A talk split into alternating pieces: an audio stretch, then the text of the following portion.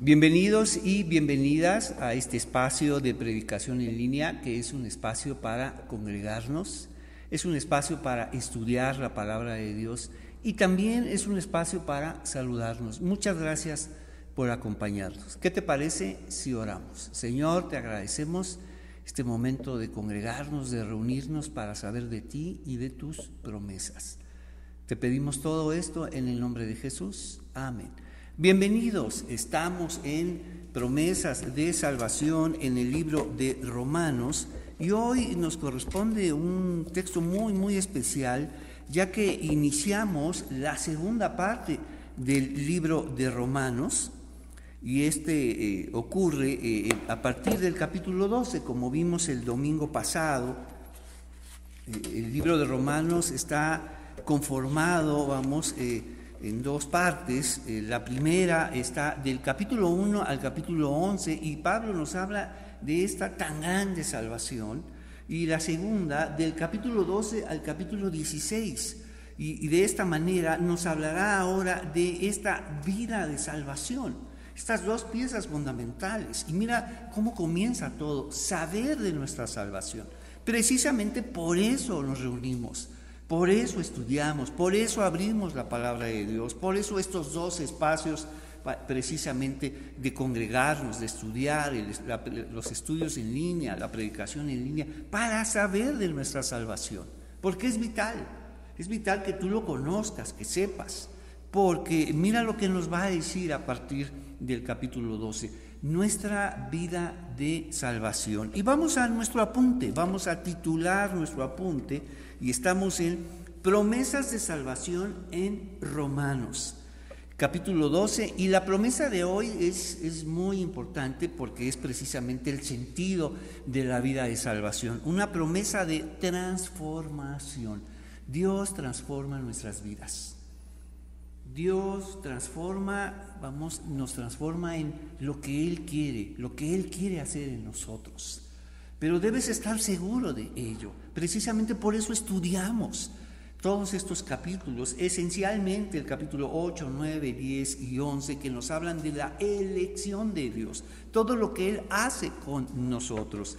Entonces, vámonos ahora al capítulo 12 y nos dice así, por lo tanto, mira cómo comienza.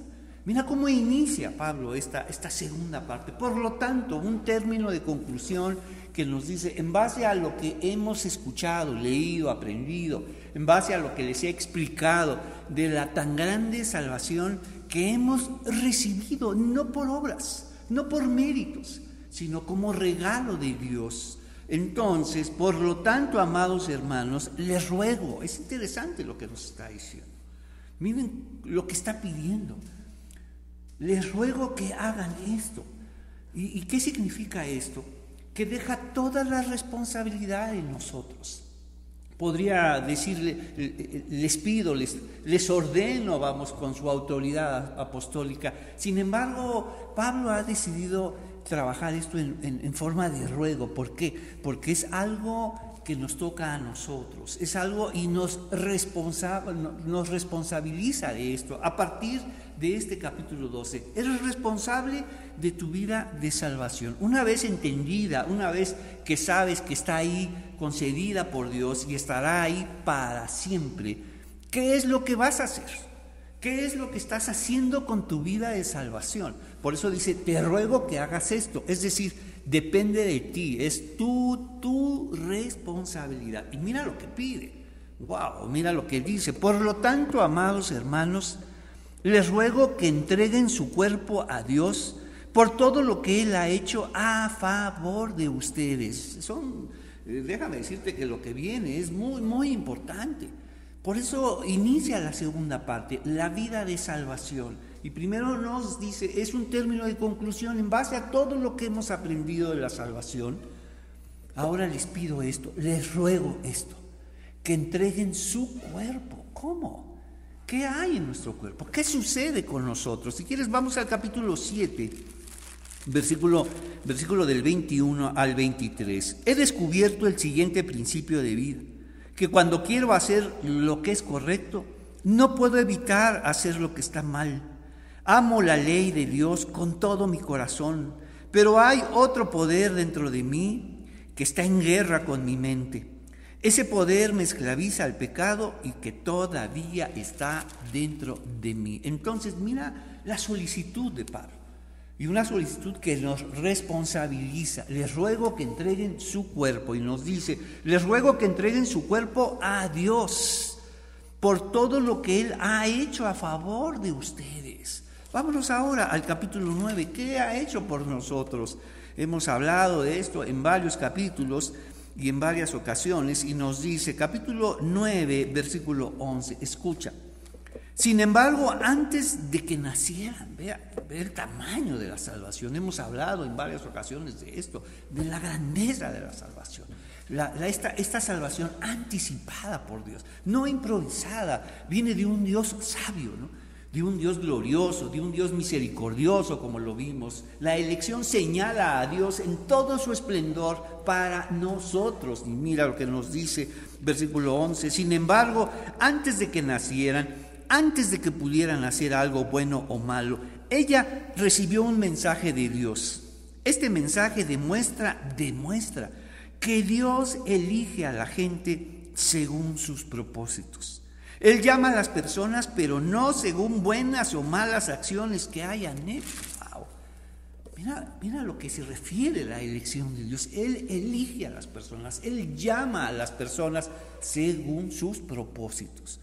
Y ahora Pablo nos dice cuál es nuestra responsabilidad ahora con nuestra esta tan grande salvación que nos ha sido concedida y que estará ahí para siempre. Y a partir de este momento viene nuestra responsabilidad. Ya nos dijo todo lo que hace Dios y ahora todo lo que Dios quiere hacer contigo, pero también está tu responsabilidad de salvación. Y nos dice, eh, eh, por lo tanto, amados hermanos, les ruego que entreguen su cuerpo a Dios por todo lo que Él ha hecho a favor de ustedes. ¿Qué significa que entreguen su cuerpo? Y Pablo ahora hablará en términos ceremoniales acudido a estas grandiosas imágenes porque no solamente el, el, mundo judío tiene este mundo ceremonial, sino también el pueblo grecorromano, la cultura grecorromana, hay todas estas imágenes ceremoniales.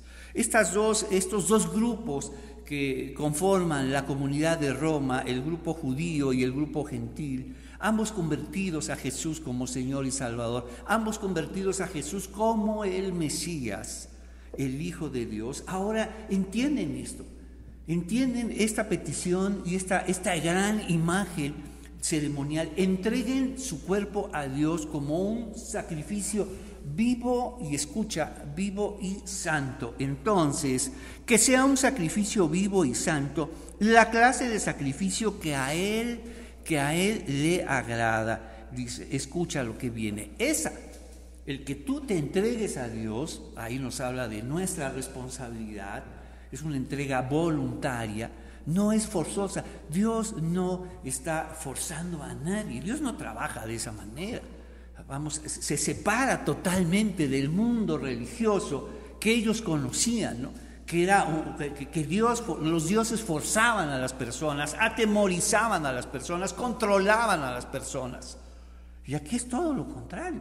Pablo incluso les dice, les ruego que entreguen ustedes responsablemente y voluntariamente. ¿Y quién entrega su cuerpo a Dios? Quien entiende que ahora, dice, como dice Pablo, ahora veo que el problema está en mí, que hay grandes contradicciones en mi corazón, en mi vida, que estoy dividido en muchas partes. Y solo Dios, Dios quien me creó, puede, puede salvarme, puede ayudarme, puede transformarme en una nueva persona. Entonces, y por lo tanto, yo busco eso. Yo quiero entregar mi cuerpo a Dios, que ese es el sacrificio vivo, voluntario, agradable y santo. Señor, tú eres santo. Tú eres santo. Y quiero, es un sacrificio vivo totalmente diferente a todos los sacrificios involuntarios que ocurren en este mundo judío y grecorromano que se presentan todos los días en los templos. Este sacrificio es distinto, un sacrificio vivo, voluntario, responsable. Quiero, Señor, que tú transformes mi vida y solo tú, tú puedes hacerlo. Entonces, que sea un sacrificio vivo, santo, la clase de sacrificio que a Él le agrada. Esa, escucha, es la verdadera forma de adorarlo. Acuérdate lo que hemos hablado. A lo largo de estas promesas de salvación hemos propuesto significados que nos ayuden, porque son palabras que nos han acompañado a lo largo de distintas eh, predicaciones y nos pueden ayudar a entender. Y proponemos que cuando se habla de verdadero, tiene tres aspectos, que viene de Dios, es por revelación y es un regalo. Entonces la verdadera adoración es, viene de Dios, es por revelación y es un regalo para nosotros. Entonces Pablo nos está pidiendo que entreguemos nuestros cuerpos a Dios de un sacrificio vivo, voluntario, responsable, que desea, vamos, acercarse a Dios, que desea ser transformado por Dios. Y eso es posible por la obra de Dios en nosotros. Y esto sería un cuarto verdadero, vamos, en el libro de Romanos. El primero es 2.28, capítulo 2, versículo 28, cuando Pablo habla del verdadero judío. Capítulo 2, versículo 29, el segundo verdadero, habla de la verdadera circuncisión. Y capítulo 9, versículo 8, los verdaderos hijos de Abraham. Y capítulo 12, versículo 1, este cuarto verdadero, que es la verdadera adoración. Y todo esto, el verdadero judío, la verdadera circuncisión, el verdadero hijo de Abraham y la verdadera adoración, es algo que viene de Dios es por revelación y escucha, y es un regalo. Entonces anotamos en nuestro, eh, en nuestro apunte, nos dice así, la primera palabra es adorar, por supuesto, acercarnos a Dios a adorar. Y mira, esta adoración nos transforma, nos cambia, es un sacrificio vivo, santo, agradable a Dios. Mira el concepto que tiene, entiende Pablo. Si alguien conocía el mundo ceremonial era Pablo, si alguien lo llevó a cabo al pie de la letra era Pablo. Y ahora eh, utiliza y entiende todo esto como una gran, gran señal que todo apunta a Dios, Señor. Seguramente él pensó, participé en muchas ceremonias y siempre las entendía como un fin y ahora sé que es un medio, una señal todo apunta a Jesús, todo apunta a todo lo que tú eres y haces por nosotros. Entonces, promesas de salvación en Romanos capítulo 12 y la promesa es la promesa de transformación. Número uno, adorar, es nuestra primera palabra, adorar. La verdadera adoración, escucha, la verdadera adoración demanda que entreguemos nuestros cuerpos demanda que entreguemos nuestros cuerpos. Ya vimos cómo están nuestros cuerpos, llenos de contradicciones, llenos de divisiones. Ocurren muchas cosas en nosotros contrarias que se enfrentan una, una a otra todo el tiempo. He descubierto el siguiente principio de vida, que cuando quiero hacer lo que es correcto, no puedo evitar hacer lo que está mal. Amo la ley de Dios con todo mi corazón. Pero hay otro poder dentro de mí que está en guerra con mi mente. Eso es una, tantas contradicciones. Por eso las, personas se confunden con nosotros. Ustedes creyentes, pero ¿cómo es posible? Precisamente. Y los mismos creyentes se confunden. Pero yo, ¿cómo puedo hacer todo esto? ¿Cómo puedo vivir de esta manera? ¿Cómo puedo hablar todas estas cosas? ¿Y cómo puedo pensar esto, Señor? Precisamente porque hay una gran contradicción en nuestras vidas. Y siempre ha estado ahí. Ahora la descubrimos a través del Espíritu Santo, a través de que Dios abre nuestros ojos. Entonces, la verdadera adoración demanda que entreguemos nuestros cuerpos. Escucha, usaremos, vamos, esta información que viene en el versículo 2. La verdadera adoración demanda que entreguemos nuestros cuerpos llenos de conductas y costumbres de este mundo llenos de conductas y costumbres de este mundo. Precisamente por eso se nos pide nuestro cuerpo. Porque no solamente está lleno de contradicciones y divisiones dentro de nosotros, sino también es un cuerpo que se ha moldeado, vamos, a través de conductas y costumbres de este mundo. Entonces, vámonos ahora a, y tenemos, vamos, tres incisos para que podamos ir sellando, rayando vamos, todas estas ideas fundamentales. ¿Por qué? Porque se trata de la vida de salvación. Entonces, una, ¿y cómo es esta entrega? Ya vimos, entreguen vuestros cuerpos, entreguen sus cuerpos, una entrega voluntaria, inciso B, una entrega que sabe de Dios. Precisamente entregarse a Dios es saber de Él, por eso estamos estudiando. Por eso nos entregamos a alguien que conocemos, que sabemos. Una entrega que, vamos, que sabe que a Dios le agrada, vamos, un sacrificio vivo y santo como Él. Y por santo es apartado, separado. Ahora te separas para entregarnos a Dios. Señor, transforma mi vida. Transforma mi cuerpo moldeado y lleno de conductas y costumbres de este mundo que me dividen, me contradicen siempre me enfrentan conmigo mismo. Entonces, una entrega voluntaria, una entrega que sabe de Dios y una entrega que busca, busca agradar a Dios. Esta es la entrega que está pidiendo Pablo. Este es el sacrificio vivo y santo que agrada a Dios. Una entrega voluntaria, es voluntaria. La vida cristiana es voluntaria. Todo lo que ocurre en la vida cristiana es voluntario.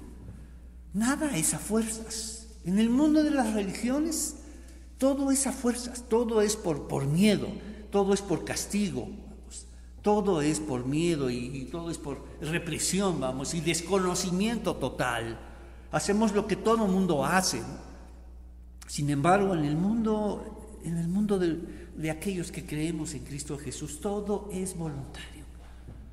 Nos dice, entreguen Ustedes tienen que hacerlo, ustedes tienen que entenderlo. Entonces, vámonos ahora a, entender este, esta, este otro aspecto. Vamos ahora, Pablo desdobla esta entrega en sacrificio, pero ¿qué significa?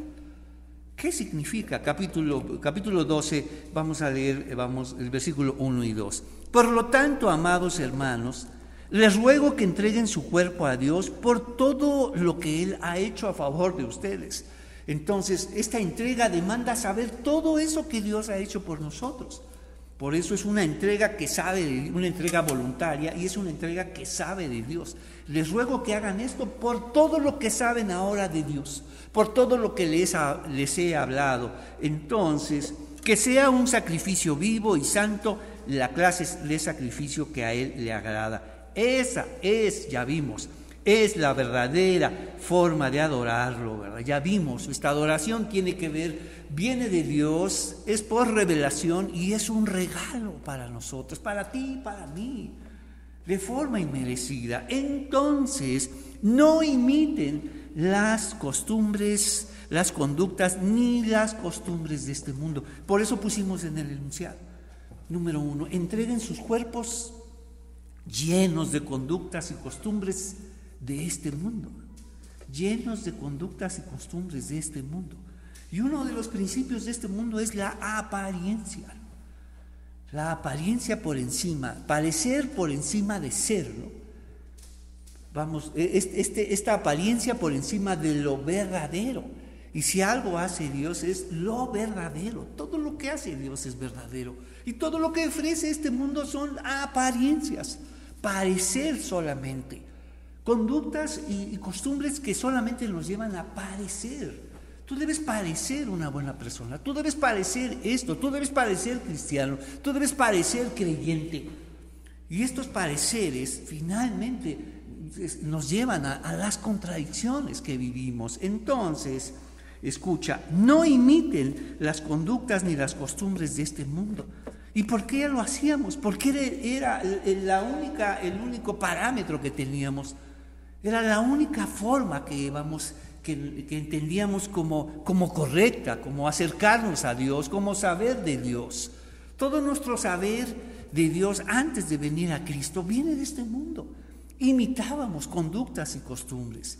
Déjame explicarte que en el texto griego tienen unas combinaciones fantásticas y una de ellas nos indica si aquello que está pidiendo la persona, vamos, aquella, aquella prohibición, vamos, es algo que no ha sucedido o es algo que ya ha venido sucediendo todo el tiempo y se pide que ya se deje de hacerlo. Entonces son dos aspectos distintos. No hagas esto o ya deja de hacer esto. Son dos cosas. Y en el texto griego, vamos, de este capítulo 12, versículo 2, ocurre, eh, vamos, la, la situación es la siguiente, es algo que ha estado ocurriendo todo el tiempo. Entonces, de alguna forma, Pablo les está diciendo, ya dejen, ya dejen de estar imitando las conductas y las costumbres de este mundo. Y entiende que era lo único que teníamos, era nuestra única forma de vivir. Sin embargo, ahora ya nos explicó esta grande salvación y hay otra, otra manera de vivir. Y, es, y esa la produce Dios. Y mira lo que hace, versículo 2, no imiten o ya dejen de imitar vamos, las costumbres y vamos, las conductas y costumbres de este mundo. Más bien, dejen, escucha otra vez, dejen, decidan ustedes, sean responsables de esto, dejen que Dios los transforme en personas nuevas. Mira cómo se ha desdoblado todo esto que Pablo nos está diciendo. Entreguen sus cuerpos como un sacrificio vivo y santo. Y ahora vamos, dejen que Dios los transforme en personas nuevas al cambiarles. ¿Cómo sucede eso? ¿Cómo trabaja Dios? Ya nos dijo, ustedes entréguense a Dios, entreguen sus cuerpos llenos de conductas y costumbres de este mundo que han imitado durante toda su vida. Entonces, pero ¿cómo? ¿Cómo es posible? Claro. Cuando venimos a Dios, cuando Dios abre nuestros ojos, nos damos cuenta que las cosas son muy distintas a lo, a lo que nosotros creíamos. Y eso que creíamos, esas conductas y esas, y esas costumbres, son una construcción. Todo eso se construyó a lo largo de tu vida. Es una construcción, escucha, es una, construcción familiar, social, cultural y religiosa. Se fue construyendo la imagen de Dios. Y cuando venimos a Cristo, por eso hay muchas cosas que, que entramos, vamos en, en contradicción, en shock, y por eso nos cuesta mucho trabajo porque no te has dado cuenta que todo eso es una construcción que debe quedarse atrás, que Dios quiere hacer algo nuevo en ti. Y una cosa es la imagen que tú y yo teníamos de Dios y ahora cuando lo conocemos, wow, Señor, Él es totalmente distinto. Él es el otro, totalmente distinto a lo que yo creía. Entonces ahora tengo que decidir en renunciar a toda esa construcción. Señor, pero ¿cómo puedo hacer eso? Te voy a explicar. Las conductas y costumbres, vamos, ¿qué las sustenta? Sino una manera de pensar. Las costumbres y conductas, vamos, no son casuales, no son accidentales, no están ahí simplemente porque aparecieron y llegaron. Ya lo vimos, es una construcción familiar, social, cultural y religiosa. Se construye en nuestras vidas y si se construye, se puede deconstruir. Si lo aprendiste, escucha, lo puedes desaprender y ahora aprender cosas nuevas acerca de Dios.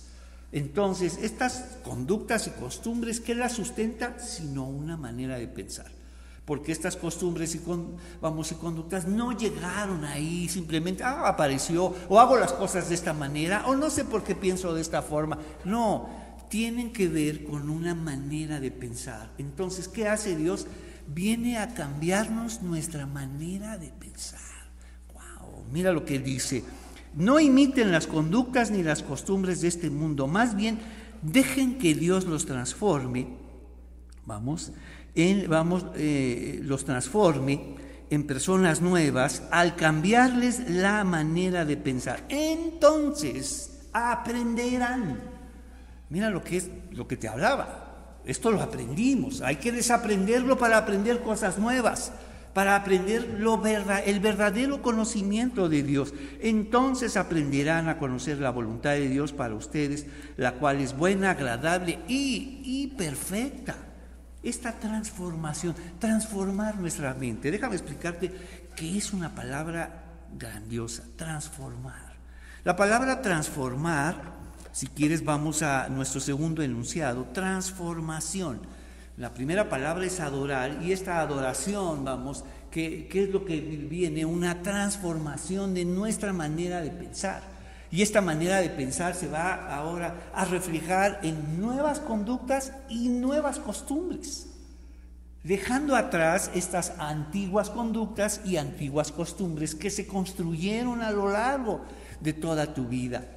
Es una construcción familiar y social. Y por eso nos cuesta mucho trabajo. Y por eso incluso cuando tenemos que cuando nos, sentimos así como eh, en un sentido de como, como que traicionamos, vamos, como esta, como que somos desleales.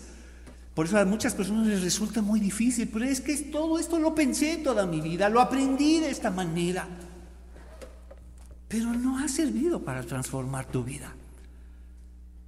Somos leales a aquello que no nos ha servido y que no nada tiene que ver con Dios. Son conductas y costumbres de este mundo que solamente van en el sentido de parecer sentido de apariencia nada más, que nada tienen que ver con lo verdadero. Y entonces, cuando viene este cambio, este proceso de aprendizaje y transformación, sentimos, nos sentimos mal, incómodos, y no, no, no, no, esta imagen de Dios no me gusta, y yo siempre he pensado de Dios de esta manera. Por eso, cuando estamos estudiando, vienen, vienen crisis de fe. Pero es que yo siempre pensé esto. ¿Y sabes por qué lo pensaste? Porque fue construido en ti. Y ahora hay que dejarlo atrás, hay que sustituirlo, deconstruirlo. Vamos, dejarlo atrás. Y por este nuevo, esta nueva manera de ser. Y, Jesús, y Dios nos transforma. Esta palabra transformar es la palabra metamorfo. Metamorfo, de donde viene metamorfosis, metamorfo. Y solo ocurre cuatro veces en la palabra de Dios. Si quieres, deja un separador ahí, vale la pena. ¿Qué es lo que quiere eh, Dios de nuestras vidas? Metamorfo en nuestra manera de pensar, transformar nuestra manera de pensar. Recuerda, porque esa manera de pensar sustenta tus conductas y tus costumbres. ¿Por qué vives de esta manera? Porque piensas de esta forma. ¿Por qué vives y haces las cosas? Porque piensas de esta manera. Entonces, ¿qué, tenemos que cambiar? Muchas veces queremos cambiar conductas y costumbres, pero seguir pensando lo mismo. No va a funcionar, como muchas veces lo hiciste. Y te dicen, bueno, hace esto, haz aquello, prueba esto, aquello. Y queremos cambiar conductas, incluso, incluso queremos nuevas conductas o nuevas costumbres para nuestras vidas, pero no funciona, porque Dios tiene que cambiar tu mente. Tienes que pedírselo. Es voluntario, tienes que entregar su cuerpo. Es un sacrificio vivo, santo, agradable a Dios. La verdadera adoración que viene de Dios, que es por revelación y es un regalo. Mira lo que dice. Vámonos a Mateo, si quieres, vamos a Mateo 17 y vamos a revisar esta palabra, metamorfo. Metamorfo, transformar. Ocurre solo cuatro veces y las cuatro veces tienen que ver con Dios. Y las cuatro veces tiene que ver con una luz resplandeciente. Tiene, Dios tiene que hacer brillar esa luz resplandeciente en tu mente. Mira, mira, mira la fortaleza, vamos, de, de, esas costumbres y, conductas que están ahí, que se han construido durante tanto tiempo. Y, incluso las defendemos, incluso nos aferramos a ellas. Cuando Dios nos dice, eso no te ha servido para nada. No defiendas aquello que no te ha servido para nada. Incluso sentimos, nos sentimos desleales, traidores, y la gente te dice, y ahora eres un traidor, ¿y por qué dejaste esto? ¿Y por qué abandonaste aquello? Y la familia te dice, ¿y por qué ahora piensas diferente? Todos aquellos que piensan diferente siempre son vistos como malos, como desleales, como traidores a la familia, traidores a la religión, traidores a la tradición. Por eso algunos dicen, no, ok, ok, mejor, eh, mejor em, eh, voy a ser otra vez como ustedes, como el pueblo de Dios de Israel. Llegó un momento en que se cansó de ser diferente, el pueblo de Dios. Dijo, ya nos cansamos de ser diferentes, queremos ser como todos los pueblos, Señor. Queremos un rey, así como todos los demás, y Dios les dice, pero yo soy su rey. No, no, no, Señor, queremos un rey de verdad, un rey que podamos ver, un rey que podamos enviar y escucha, un rey que podamos responsabilizar de todo lo que nos pasa. Por eso pidieron un rey. Porque cuando Dios es rey, Dios te responsabiliza a ti. Y por eso el pueblo de Israel pidió un rey. Ya, ya basta, Señor. Queremos un rey y queremos ser como todas las naciones. Ya nos cansamos de ser diferentes. Por eso aquellos que entregan su cuerpo y son transformados, empiezan a ver las cosas de otra manera. Cuatro palabras, cuatro veces ocurre metamorfo y tiene que ver con algo grandioso, luminoso, revelador. Mira lo que nos dice Mateo 19, versículo Mateo, eh, perdón, Mateo 17, versículo 2 nos dice, si quieres desde el versículo 1, nos dice, seis días después Jesús tomó a Pedro y a los dos hermanos, Santiago y Juan, y los llevó a una montaña alta para estar a solas. Mientras los hombres observaban la apariencia de Jesús, se transformó metamorfo. Wow. Mira dónde está la palabra. Tiene que ver con revelación con una luz más allá de este mundo y nos dice, se transformó, metamorfo, nos dice, a tal punto que la cara le brillaba como el sol y su ropa se volvió tan blanca como la luz. Mira lo que quiere hacer Dios, metamorfo en tu mente, que la luz brille, que se haga la luz en tu corazón y en el mío. Entonces, vámonos ahora a Marcos capítulo 9, Marcos 9, versículo versículo 2. La segunda vez que ocurre la palabra metamorfo. Entonces, seis días después, Jesús tomó a Pedro, a Santiago y a Juan y los llevó a una montaña alta para estar a solas. Mientras los hombres observaban, escucha, la apariencia de Jesús se metamorfó, se transformó y su ropa se volvió blanca, resplandeciente, más de lo que cualquier blanqueador terrenal jamás podría lograr. Eso es lo que quiere hacer. Transformar tu mente más allá de este mundo. El mundo puede transformar muchas cosas, pero tiene sus límites. No puede transformar el corazón del, hombre. No puede llegar a cambiar a una persona. Lo más que puede llegar es, a encerrarla. Lo más que puede llegar es a castigarla, a juzgarla y señalarla y separarla. Es lo más que puede hacer. Pero transformar una vida depende de aquel que creó la vida, depende de aquel que diseñó nuestras vidas y es Dios metamorfo. Vámonos ahora a esta tercera y vamos más allá de Romanos y vamos a segunda de Corintios capítulo 3 versículo 18. No solamente metamorfo está en Mateo 17, 2, Marcos 9, 2, sino segunda de Corintios 3, 18. Es un texto grandioso. Mira lo que nos dice. Mira lo que dice que ocurrió contigo y conmigo, nos dice. Versículo 16, mira cómo Pablo describe la salvación, la revelación, que teníamos un velo y nos es quitado ese velo.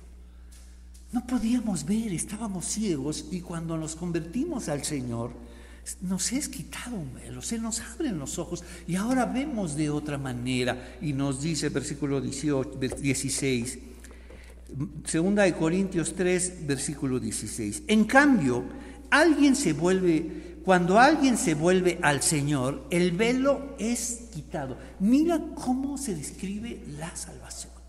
Pasamos de la oscuridad a la luz, de la ceguera a la vista, del desconocimiento a poder ver. Nos es quitado un velo, teníamos un velo, por eso, por eso, nos, por eso buscábamos y suponíamos que estas conductas y costumbres de este mundo eran lo correcto.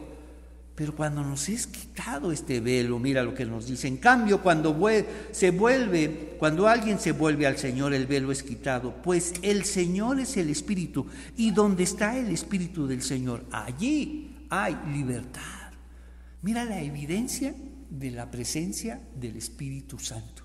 Es la libertad, no la opresión, no la esclavitud, no el miedo, vamos porque no nos ha dado un espíritu, vamos, que, nos lleve al miedo, por el contrario, un espíritu que nos llene, nos, llene a la vida, a la libertad, porque donde está el espíritu, ahí, ahí y solo ahí hay libertad. Entonces, así que todos nosotros, quienes nos ha sido quitado el velo, podemos ver y reflejar la gloria del Señor El Señor, quien es el Espíritu, nos hace más y más parecidos a Él a medida que somos metamorfo.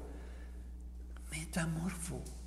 Amén nos dice, a medida que somos transformados a su gloriosa imagen. Solo ocurre cuatro veces el texto.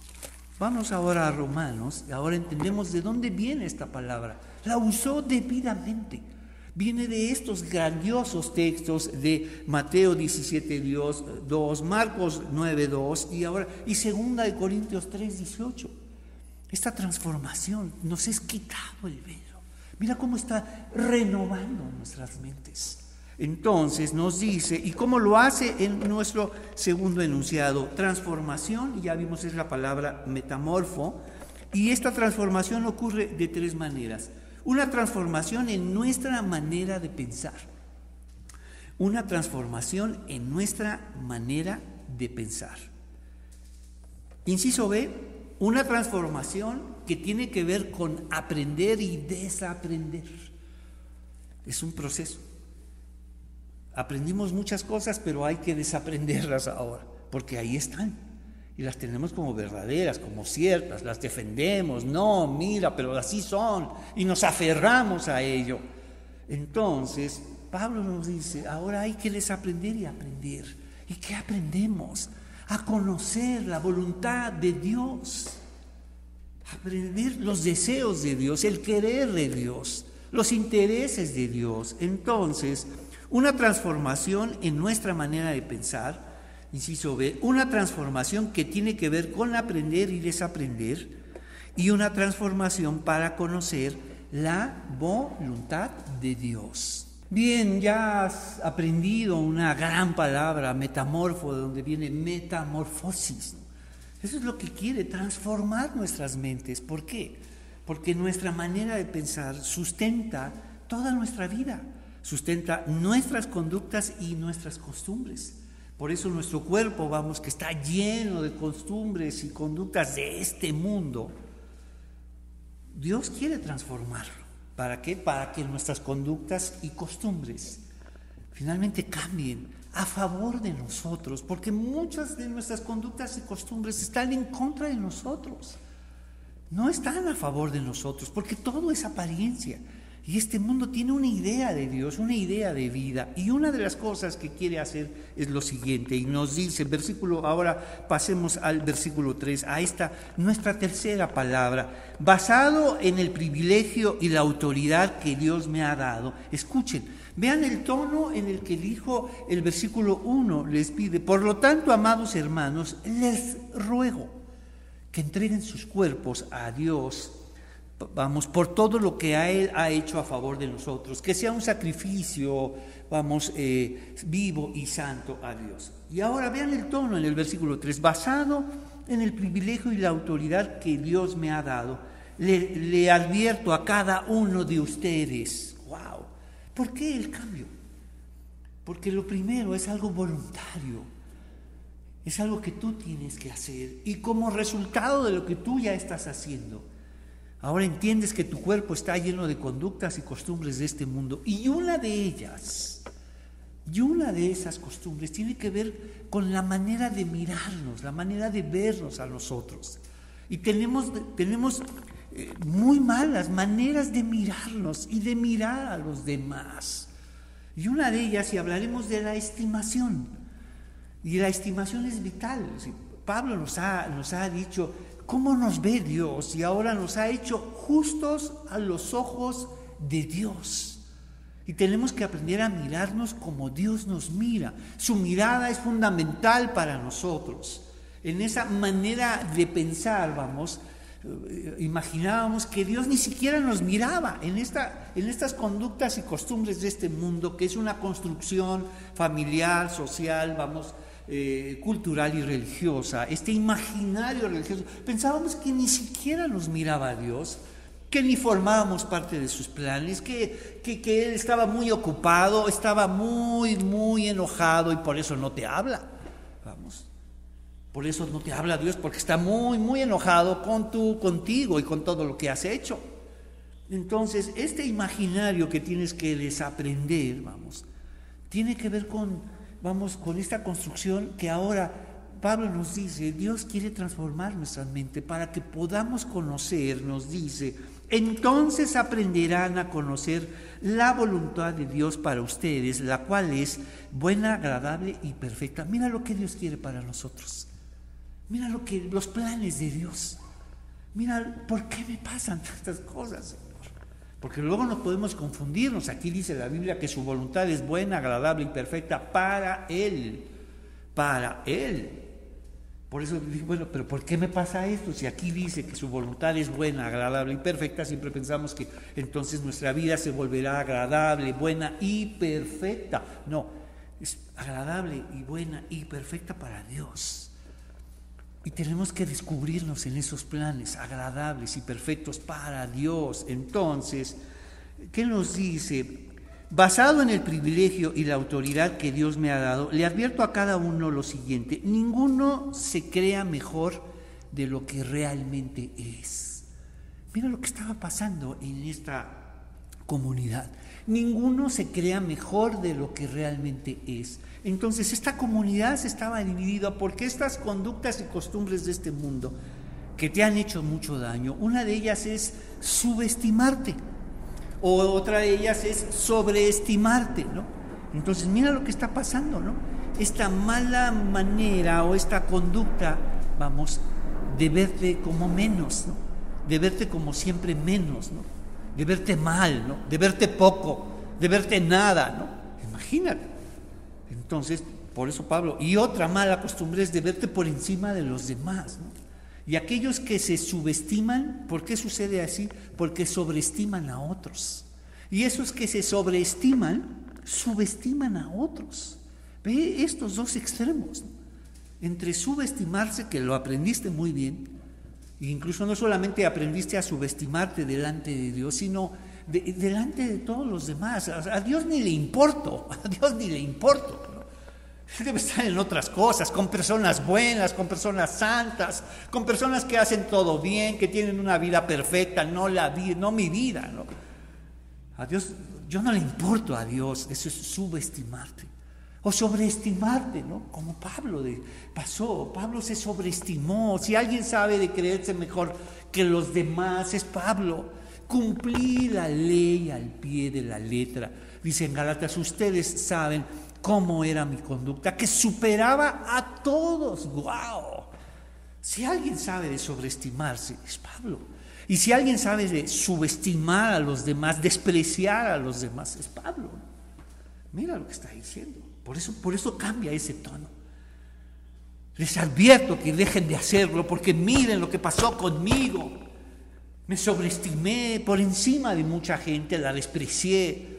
Subestimé a los demás como poco, como nada, pensando que estaba en lo correcto, pensaba que, la idea que yo tenía de Dios, esa idea que se construyó, vamos, de forma en, el, ámbito familiar, social y religioso, eso que se construyó en mí que, y que creí como correcto y defendí, tuvo Dios que quitarme el velo para que yo pudiera verlo. De otra manera, no entendía. Entonces, si alguien sabe de sobreestimarse, es Pablo. Por eso cambia el tono y nos dice, basado en el privilegio y la autoridad que Dios me ha dado, le advierto a cada uno de ustedes lo siguiente, ninguno se crea mejor de lo que realmente es. Sean realistas al evaluarse ustedes mismos, háganlo según la medida de fe que Dios les haya dado. Y cuando Pablo, y el texto está diciendo la medida, no está diciendo la cantidad sino ahora mírete en relación a la fe que se te ha dado, ¿no? La medida no como cantidad, sino como una regla, ¿no? Ahora, ahora ve las cosas en relación a la medida de tu fe. Ahora mide todas las cosas con respecto a tu fe. Y cuando mides las cosas, no como cantidad, sino como un parámetro, vamos, para comparar, para saber, como Pablo mismo lo dijo, Vean cómo Pablo usa esa medida cuando dice, antes tenía muchas cosas, dice, ve cómo usa esta medida, no como cantidad, sino como un referente, vamos, en relación a todo lo demás, nos dice. Antes creía que esas cosas eran valiosas. Antes creía que esas cosas eran valiosas, pero ahora considero que no tienen ningún valor. Está usando la medida de su fe. Ahora todo lo está midiendo en base a su fe. A ver, mire esto, esto no es valioso, esto sí, esto sí vale la pena, esto sí es verdadero, esto es apariencia, esto no tiene sentido, esto va en sentido contrario a Dios. ¿Cómo sabes ahora? Precisamente se te ha dado tu fe como una medida de vida.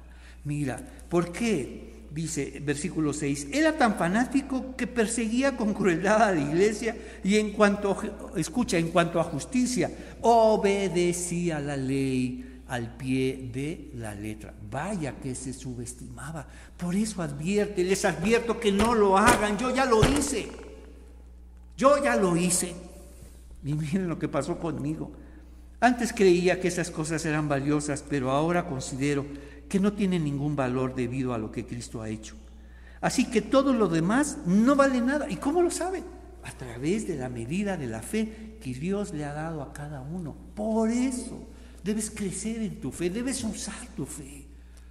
¿Cómo le hago? Ya vimos de dónde, de dónde viene nuestra fe. La fe es por el oír y el oír por la palabra de Dios. Por eso es necesario que leas tu Biblia. Por eso es necesario que la abramos juntos. Todos los miércoles y todos los domingos, que juntas leamos. Si no la lees todos los días, bueno, vamos a leerla juntas los miércoles y los domingos. ¿Qué te parece? Y nos dice así, Así que todo lo demás no vale nada cuando se le compara con el infinito valor de conocer a Cristo Jesús, mi Señor. Claro. No solamente necesitas comparar ahora, a través de tu fe, esto sí vale la pena y esto no, esto es apariencia. Esta conducta y esta costumbre viene del mundo. Viví muchos años con ella, pero ahora terminó. Ahora sé que quiero conocer a Dios, quiero conocer su voluntad, quiero saber más de Él. Entonces nos dice, vamos a nuestro tercer enunciado y sería nuestra tercera palabra. Ya vimos la primera, adorar, la segunda, transformación, ya vimos metamorfo, es una palabra que has aprendido hoy, y vamos ahora, estimación. Una costumbre de este mundo es que las personas se subestimen, que se crean menos que se sientan menos por todo el mal que han hecho, por todos sus pecados, imagínate. Llegas así de tu familia y luego llegas a una iglesia y te condenan, te señalan, te critican y dices, wow, me siento en casa. Allá en mi casa me condenan y aquí en la iglesia también, pues me siento en casa. Entonces, esta es una, una costumbre de este mundo. Y el mundo quiere eso, que te subestimen. Y no solo el mundo, y muchos más quieren que te subestimes. Que te sientas culpable, que te sientas responsable de todo. Eso es lo que quiere el mundo, mientras que, o tampoco, o te vas al otro extremo, vamos, tantas carencias tenemos que, que quieres que te sobreestimes, pero para sobreestimarte tienes que subestimar a los demás, y para subestimarte es porque estás sobreestimando a otros. Necesitamos la medida de nuestra fe, para entender, vamos, para, medir, para medir la medida de fe. Esto vale, esta es tu palabra, esto vale la pena, Señor. Esto por aquí, este, esto viene de ti. Ahora aprendes a medir todo, vamos, en la medida de fe que se le ha dado a cada uno. Cada uno es responsable de ejercer su fe ahora en su nueva vida. Entonces, estimación ponemos Romanos 12, del 3 al 5, una nueva manera de mirarnos a través de la fe. Una nueva manera de mirarnos a través de la fe. Escogidos por Dios, llamados por Dios. Me has escogido, Señor. ¿Y cómo lo sé? Sino a través de la fe. ¿Y cómo sé esto? Sino la fe es por el oír. ¿Cómo sé todo esto? ¿Y cómo sabemos todo eso? Porque estamos abriendo a la palabra de Dios, estamos conociendo todo esto. Entonces, estimación, una nueva manera de medirnos, medirnos a través de la fe. Mirarnos como parte de un cuerpo, mirarnos como parte de un cuerpo y mirarnos con una función específica. Entonces, ya no te subestimes y ya no te sobreestimes. No tienes necesidad. Dice Pablo, yo ya lo hice y no, no me ayudó, por el contrario, me perjudicó mucho. porque para sobreestimarme tengo que subestimar a otros, tengo que despreciar a otros, tengo que creerme superior. Tenía necesidad de ello. Tantas, tanto vacío ahí en mi corazón que por eso me sobreestimo.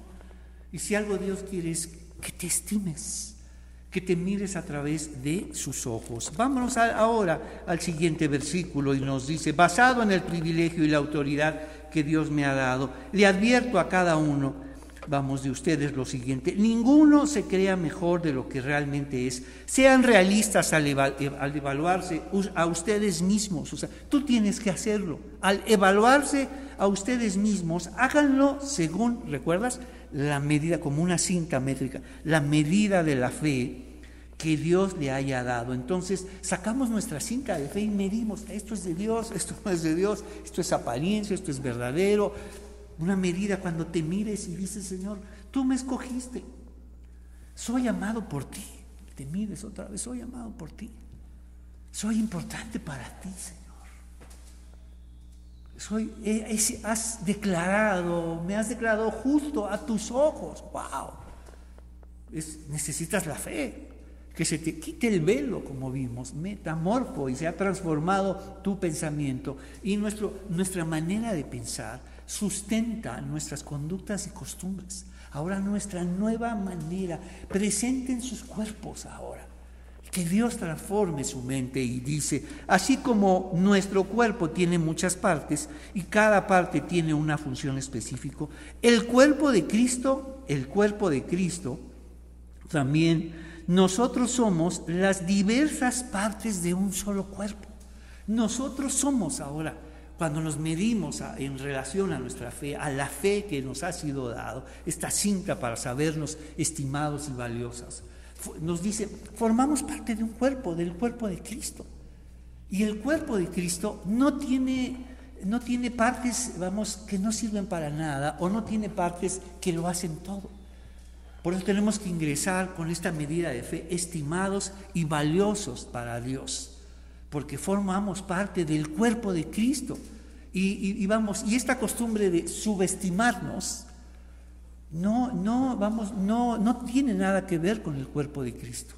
Y o esta costumbre de sobreestimarnos tampoco tiene que ver con, vamos, con el cuerpo de Cristo. Por eso extendemos nuestra medida de fe y nos damos cuenta que esas costumbres y conductas que vienen del mundo, que vienen de tu familia, que te han subestimado, que te han despreciado y señalado, y ahora que eres cristiano más. ¿Qué ha pasado contigo? ¿Qué ha pasado? Vamos, eres desleal, traidor, ¿y qué ha pasado contigo? Ahora piensas de otra manera. Eso es lo que Dios quiere. Que pienses, que te atrevas a pensar de otra manera, que te atrevas a ser discípulo, que te atrevas a ser discípula y pienses de otra forma y empieces a vivir de otra manera, porque donde está el Espíritu de Dios, ahí y solo ahí hay libertad. Eso es lo que quiere. Y la libertad incomoda a la gente. No, no, no, no. Aquí somos puros esclavos. ¿eh? Nos molestan, nos incomodan. Les molesta a las personas que ahora empiezan a ser libres, felices, plenos. No, no, no, no, vete, vete, vete, por favor. No nos hables de Dios, no nos hables de Jesús. Queremos nuestras conductas y costumbres. Aun cuando nos tengan aquí esclavos, nos parecen más, más cómodos. Entonces, Dios en su gracia nos ha dado diferentes, nos ha, nos ha dado dones diferentes para hacer bien determinadas cosas. Por lo tanto, Dios te dio capacidades. Imagínate, Señor, ¿cómo? Pero para eso necesitamos entregar nuestro cuerpo. Mira todo lo que ha venido pasando. Necesitamos entregar nuestro cuerpo, vamos, en sacrificio vivo y santo, para que transformen nuestras mentes y nuestros cuerpos que están llenos de conductas y costumbres de este mundo. Y, una, y lo primero que hacemos, vamos, cuando la primera transformación es entender que somos estimados de Dios.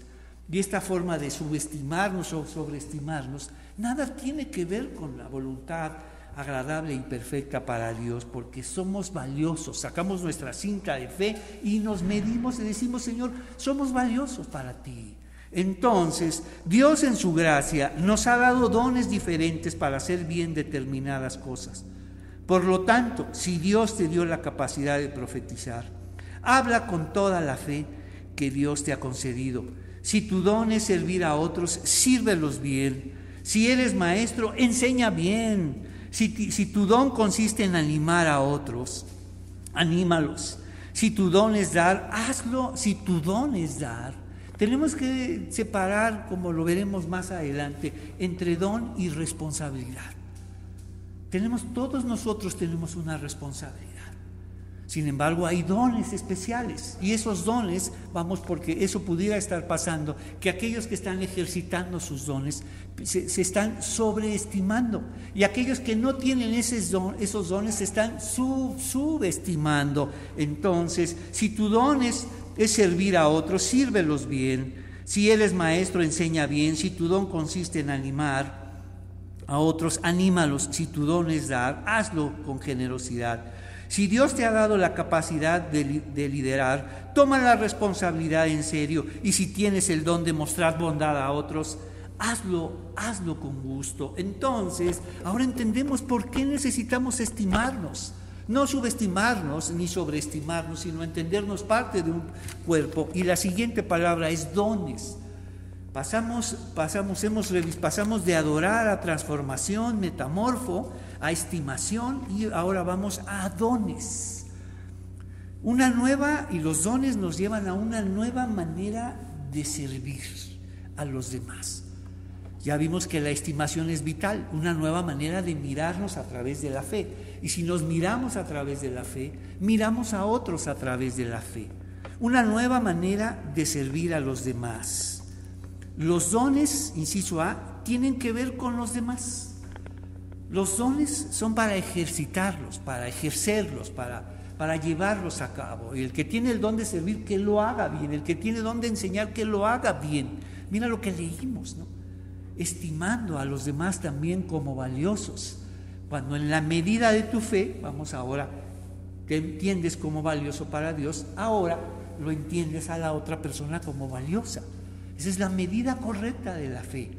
Porque aquellos, yo soy valioso para Dios y esa persona también es valiosa para Dios.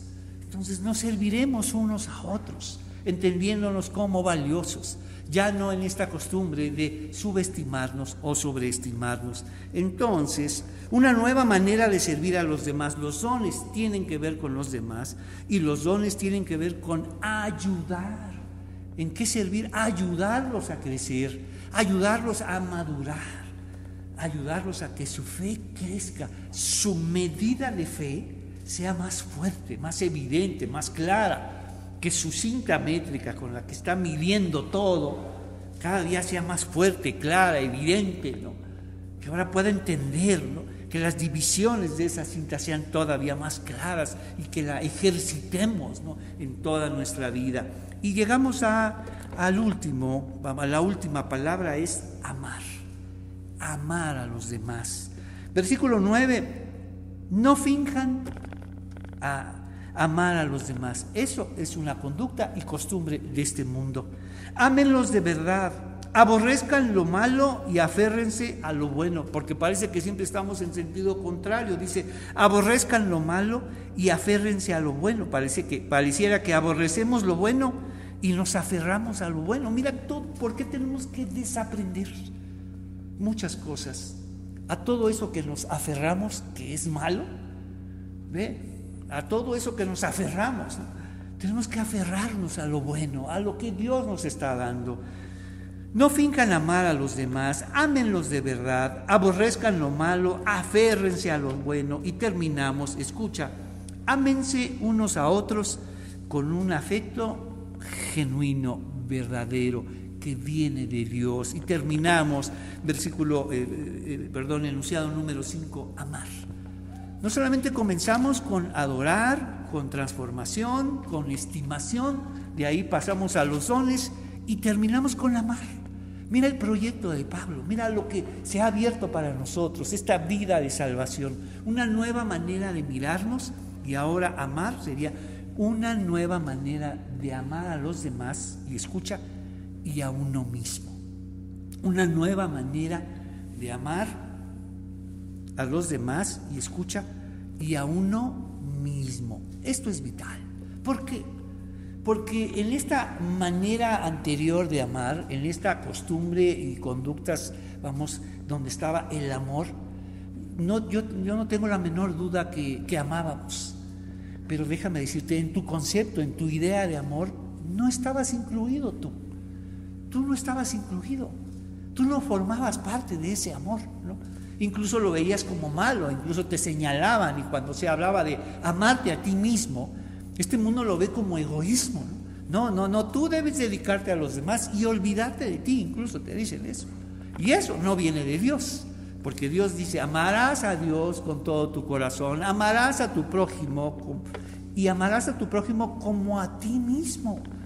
Dos mandamientos y tres amores, como lo hemos hablado. Amarás a Dios, amarás a tu prójimo y te amarás a ti mismo.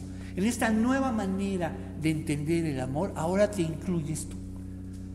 Y, y, eso no le va a gustar a las personas, déjame decirte. Cuando tú te incluyas en tu nueva manera de amar, a la gente no, no le va a gustar. Claro, porque su cuerpo, su vida está habituada a las costumbres vamos, y conductas de este mundo. Por eso si algo Dios quiere es metamorfo, me, transformar tu mente y saber y enseñarte lo que significa amor. Y en ese concepto tienes que incluirte tú. Por eso nos dice ah, ahora, no finjan amar a los demás, ámenlos de verdad, aborrezcan lo malo, aférrense a lo bueno, ámense unos a otros, escucha, con un afecto genuino que solo Dios Dios puede producir. Terminamos, amar. Una nueva manera de amar a los demás y a uno mismo. Inciso A, entregando nuestro cuerpo, ¿cómo? Entregando nuestro cuerpo. Vamos, vamos, a, vamos a traer todo lo que aprendimos entregando nuestro cuerpo, renovando, inciso B, nuestra manera de pensar.